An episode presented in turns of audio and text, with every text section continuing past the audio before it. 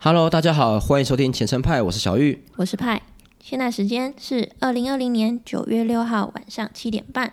这个频道专门分享有关于投资理财与钱的议题。我们今天要讨论的主题是：三十岁应该要存到多少钱呢？今天我们有三个讨论的目标：一、正视自己有多少钱；二、三十岁应该要有多少钱才合理；三、三十岁以前有什么简单的理财方法呢？哎，您都三十岁了，讲话可以不要装可爱啊？我没有装可爱，好了，我我现在还有压低声音，因为我知道我自己很吵。哦是哦，那你为什么会想要聊这个主题啊？这真的是因为三十岁啊？嗯，我就是对正入已经跨过这个坎，对，哇，那你现在走在路上，以前在西门町遇到那个问卷啊，你本来要勾二五到二九，现在都要改三十到三十五啊。没错，很残忍，就是那种全世界在提醒我三十岁的感觉。所以你也是，你也是从毕业大学毕业二十二还二三二十二开始一路工作到三十岁吗？对，就是想要就是提早，也不是也没有提早，就是不要太晚踏入社会，因为我觉得我是需要一些社会磨练的人。那你一定也存了不少钱啊？嗯，我我就是不知道，所以今天才要跟你谈啊，对不对？因为我觉得谈钱其实真的很尴尬，然后就刚好看踏入一个下一个坎，所以想要回头审视一下自己这些年的累积，到底和就是有没有对得起我自己？对啊，因为其实平常你真的要跟谁谈钱，其实都有点怪怪，你跟朋友也不太会，对对对，然后或者是别人邻居问你啊，然后你薪水多少，就很像以前考试问你考几分，我都觉得嗯尴尬又很烦，对啊，趁这个机会跟你讨论一下。嗯哼，那你会跟你朋友讨论到存款吗？会啊，因为我的朋友存款都比我少啊。你是嚣张！你是每个朋友都问吗？为什么你可以这么有自信？其实我觉得像你刚刚讲的一样、哎，亚洲人啊，而且我发现台湾对于谈钱这件事都非常内敛。但其实我觉得正视自己的财务状况真的很重要，因为你最直接的就是衡量一下你自己财务状况够不够嘛。对，还有就是你要为知道自己人生的选择权够不够。嗯，比如说你有没有办法马上去离职，然后去做你喜真的喜欢做的事情，而不要因为你的财务状况或是钱，然后就是做一份你不喜欢的工作，或是要去看别人脸色。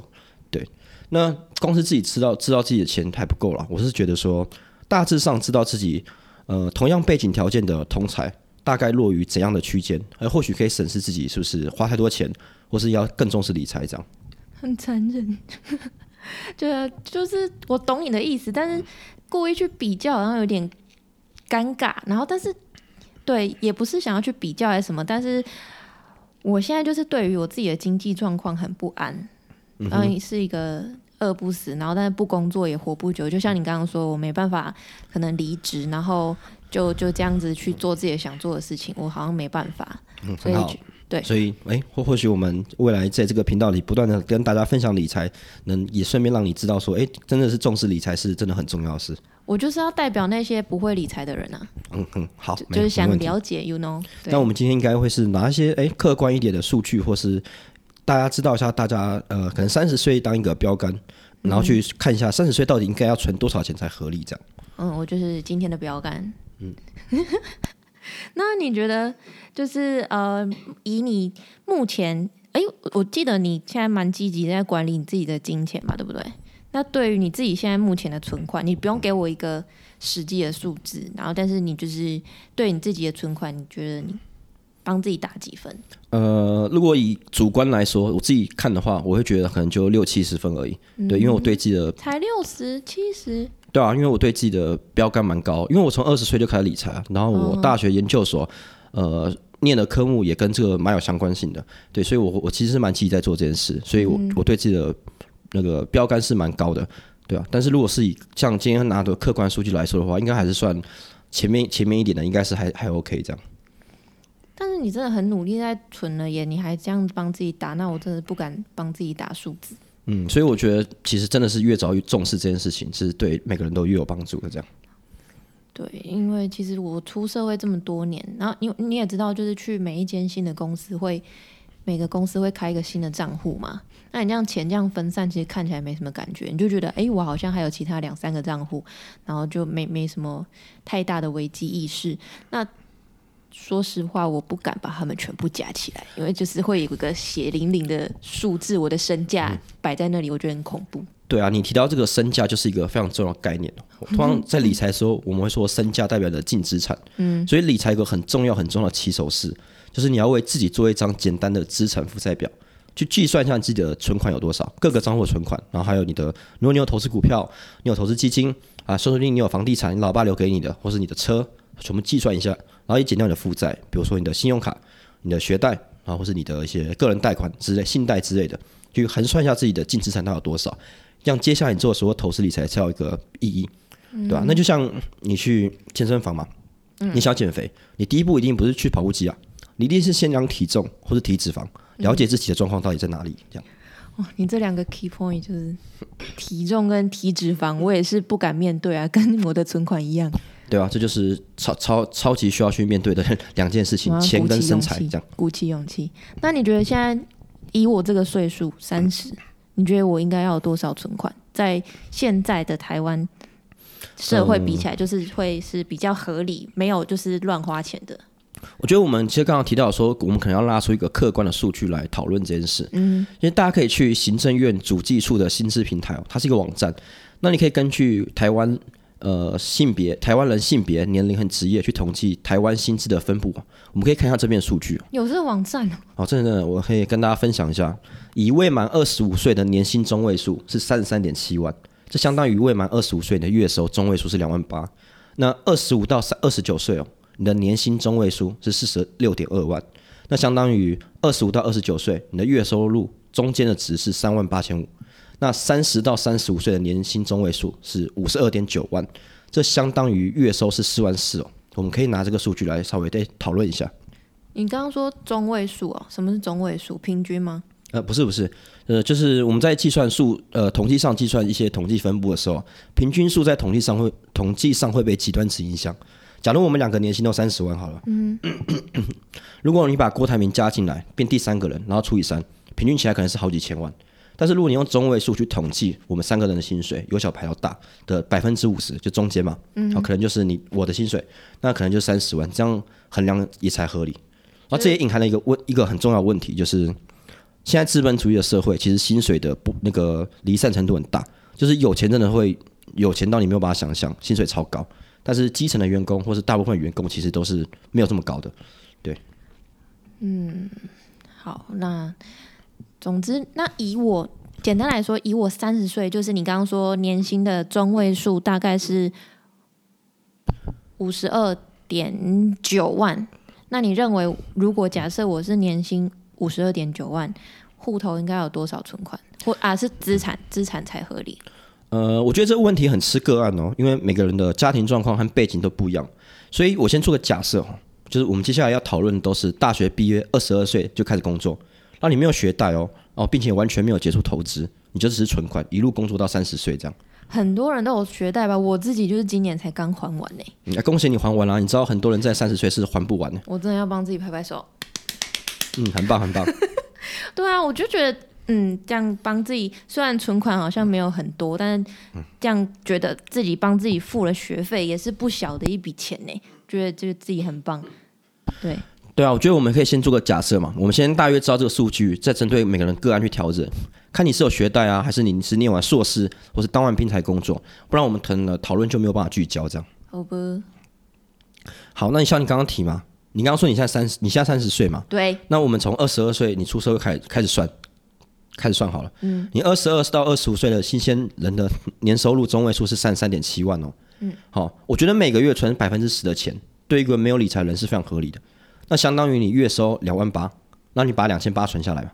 嗯，那三年的话就是两千八百乘上十二再乘以三，哦，大约等于十万零八百嗯，对。那如果你把二十五到三十岁的年薪中位数是四十六点二万，你每月存十 percent 下来，那相当于你月收三万八千五嘛，然后你存下了三万三千八百五十每个月，那五年就是三千八百五十乘十二乘以五，那就是二三万点一千。好，也就是说，假设你二十二到三十三岁，二十二到三十岁哦，你都没有做理财，你只是把钱的十分之一存下来，你其实三十岁就应该存到三十三万一千八百了。所以我认为啦，如果你存款里面连三十万都不到，那真的有点不及格。把薪水的十分之一存下来，你说不算不算理财吗？不算啊，你只是把钱留在那里啊，就是一部分一小小部分的钱留在那边，你没有理他嘛。就像你交一个女朋友嘛，如果你放在家里不理他，你觉得会怎样？会分手。对啊，那你有你想要变有钱，你就要去理他一下嘛。像我们这样算，那每个月到底多少钱才算有在理财？因为像你刚刚说的那些数字，我其实差不多，我有一个定存，因为我不会理财，我就有一个定存。那你觉得多少才是理财？你我这样不算理财的话，这里分享一个大方向哦，大家可以用一个四三三的原则，四三三去算一下自己该每个月拿到薪水后存下多少钱。嗯，四三三代表四成的固定花费，三成的浮动花费与三成的投资理财的钱。所以啊，如果你二十二到二十五岁月收入是两万八嘛，那你每个月留三成，就是存两万八乘上零点三，等于八千四百元。嗯，那你三年共存下来的就是三十二万，哎，三十万两千四百。那如果等你的二十五到三十岁的时候，你的月收入有三万八千五，你每个月留三成下来，就是三万八千五乘上零点三，等于一万一千五百五。好，那你五年就可以存下六十九万三千。那你二十二到三十岁，总共就能存下三十万两千四百加六十九万三千，共等于九十九万五千四百。那接近一接近一百万了。好多数字，我听到最后，对，接近一百万。你这样算，觉得？很写实，就是一个一个精准的数字。我觉得我好有罪恶感，因为我的户头差很远。但这只是略算而已，就是实际上你是不可能就是每个月按照这个三十 percent 的的一个方式留下来。所以我觉得这是一个给大家一个很好的理财目标。理想值吗？对，就是你你你能你能不能想要借由理财这件事情，然后把三十 percent 的钱留下来？如果你稍微算一下，就说，哎，好像你三十岁，从二十二到三十岁，我先假设你没有其他有的没的贷款或是重大花费。好像接近一百万是有机会的哦。对，感觉很有机会。这样听你讲完，而且这样子呃，只是在存钱而已哦。就是我在我 YouTube 的频道上面有不断强调，理财永远只做两件事情：现金流量控制加资产配置。你怎么存到这百分之三十的钱，就称为现金流量控制。如果你持续把这三十 percent 的钱拿去投资一些稳健增值的资产，也就是我说的资产配置的话，好，如果你不止理财，还有持续在做这些投资的话，嗯，那你三十岁。以中位数的薪水，而且你努力做这些事来看，其实我认为二十二到二十二到三十岁存到一百二十万是有机会的哦。是啊，这真的要你说的理财跟投资就是一起进行，我觉得这样听起来蛮有机会的。所以其实把三十岁以前存存到三十万当做一个及格的门槛，然后如果有投资理财的话，一百万当成一个目标，感觉是真的是很不错。嗯，我觉得这是一个很不错的办法。但是说真的，呃，大部分的人都不会在出社会就一开始注重理财这件事啊，这真的蛮可惜的。因为我觉得人就是犯贱，通常都是要等到你真的缺钱，或是你发生了什么，家里发生什么事情，你才会重视，发现说哦，钱真的是很重要。就从小到大，我们可能学校也没有什么在教，然后家里面可能也，除非他们也有这样子知识背景，不然其实没有。不太会有人这样直接教导我们啊，就真的要出社会一段时间，自己觉得需要的时候才会去接触吧。对啊，我真的觉得这理财、基本理财这件事情，真的是要开个通识课，然后每个人必修。嗯，对吧？因为你看，大家学校教我们怎么赚钱啊，学一堆专业技能，然后说这些目的都是为了为为了让我们以后出社会可以赚钱，但却没有一堂课教我们怎么使用钱，真的很可惜。嗯哼，对啊，像我就是一个有学贷的人。然后，如果扣掉每个月还学贷的钱，然后还有一些固定花费什么的，我其实能存的钱真的不是很多。嗯，就就我刚刚提过，就是我们刚刚讲的三十万当及格，一百万当个目标，其实真的是理想中理想。因为大部分其实他有学贷，或或是一些你可能会有重大开销。哎，你那个出每每年出国旅游，那不算重大开销啊，那是你可以选择的。嗯，对，就是就像你刚刚提到的嘛，如果以有学贷的人来说的话，如果你有在理财的人，其实我蛮建议大家。不要尽快还清会比较好，因为学贷其实是帮助你的一个贷款，它就它它被称为良债。良债，良债，良是那个好的良。啊那我认为人生中有三个贷款是可以去贷的。好，第一个叫学贷，嗯，那第二个叫房贷，好，第三个就是如果你要创业，好，那叫创业贷款。除了这三个贷款我们被称为良债以外，那其他的贷款就能尽量不要就不要有。好，那回到我们的话题，就是学贷利率很低，所以你每个月如果能还越少的钱越好。你应该把那些钱去做一些比较积极的运用，这样子。我其实一开始以为要尽快还完诶。对啊，可是你你简单想一下嘛，哎，你知道学贷现在利率大概几 percent 吗？我不知道，我对数字很不敏感。以我以我的了解啊，因为我自己是有心没有学贷的人，所以我我了解大概学贷是三 percent 以下。你真好。对，可是说真的，你现在要要去创造。三 percent 到五 percent 甚至七 percent 的报酬率每年，好，对一个理财新手来讲，真的真的不是太难。所以你要想，你每年如果能多加两 percent 的利的报酬的话，其实对你的资产的成长是蛮大的。嗯哼哼，那就像你一开始说，一定要先整理一个资产负债表嘛，然后去清算一下自己到底有多少净资产，然后再从那样那那个数字去衡量该不该去还债吗？嗯，对，没错，这个就有点像是负债管理的章节的内容，这样。诶，我们之后或许有可以再录一期专门讨论负债管理和现金流量控制。对，反正这有点离题了。大体来说，你如果你有良性债务的人呢，其实在理财时你要关注的是资产。而如果你没有良性负债的，就是你没有什么学贷啊、什么房贷什么的话，对，你要关注的是你的净资产。这就是你先整理资产负债表后，你要关注的一个是资产，一个是净资产。好，这个是我们讨论重点，这样。那像你刚刚就是在讨论的那些，都是以中位数嘛，中位数来算。那如果收入没有到中位数的人该怎么办？哦，我觉得你这个问题很好，因为其实很多就是我们的收入其实有时候取决于我们的产业，那这产业其实取决于就是一个大环境。没错。所以其实大部分很多人是没有机会能把自己的收入呃拼到中位数的。对，所以我我强烈是蛮建议说，你如果收入没有到。你那个行业的中位数的话，你其实你应该把存下来的那百分之三十，好，至少一半先拿来投资自己，看是要买书上课啊，上买书还是上课都可以，嗯，最好是本业与投资的技能一起进行，去让自己成长，嗯，因为我觉得在你的薪水还没有拉起来之前哦，你搞的那些有的没有的投资，其实都是没有意义的，因为你根本没有本钱啊。那你你就算你投资再厉害，其实你也赚不赚不了多少，你反而会牺牲你本业就是赚钱的机会这样。嗯嗯。所以能支持你稳健投资理财的，绝对会是你本业的薪水。好，当然薪水高于中位数人也是要持续学习的。只是我认为薪水如果比较低的朋友，真的该重视自己为什么连中间值都不到这样。有，我之前有去补英文，就是去补某某啊，不用不用讲。有去补英文，但是我那时候我也没有像你说的什么存下来三十趴，我真的没有在管我户头里面的钱，就是不要花光就好了。但就是那时候觉得以前啊，以前一开始的时候住家里觉得存钱很快，然后上来台北的时候就真的是大瓶花光光，然后看到归零就觉得哦生活好累哦，然后但是我记账的习惯又一直养不起来。那像你刚刚说四三三的原则，其实就是一个大方向嘛，四成固定花费，三成浮动花费。然后在三层是投资理财，那你说的固定花费跟浮动花费是？呃，固定花费就像是你的房租啊、水电或手机费，或是你悠游卡这种一二八元的交通钱哦，这个每个月稳定支出的钱。那浮动花费就是你平常拿去吃喝玩乐的钱，这样子。嗯。然后你固定和浮动花费比例，在你薪水还没有很多时，例如二十五岁前你可能就两万八，那你可以自己调整一下。也调整一下，嗯，如你可以把四比三啊改成三比四，或三点五比三点五都是可以的。你甚至住家里，然后不用缴房租，那你改成二比五，拿去多社交也是个不错选择。其实就是有一个比例，让自己稍微去规范一下嘛。对，因为我我想强调就是说，投资理财没有标准答案，因为每个人的背景都不一样，所以你大家给你一个大方向是可能是根据统计。或是根据一些财务目标去整理出来的，所以你可以去为自己去调整一下。嗯，我唯一建议大家就是把投资理财的那三成资金，呃，薪水的三成资金至少要留下来。你可以用，你可以用账户理财法，在月初先锁定自己的理财账户里面，这样就不会花掉了。那像这种金流配配置的这个呃账户理财法的账户理财法的内容，我在我的 YouTube 上的理财的第二集有详细的分享，如何用账户来管理自己理财。我觉得有兴趣的可以去看一下。所以其实只要把现金的金流管理做好，大部分的人其实都可以存到一笔钱下来嘛。那听起来其实三十岁账户要有三十万，好像没有那么难。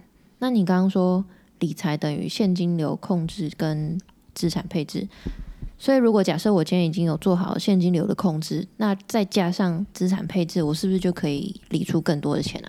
对啊，其实我们常说投资理财，其实正确讲法是理财投资啊。就是你一定要先做好理财，然后你心有余力才去做投资。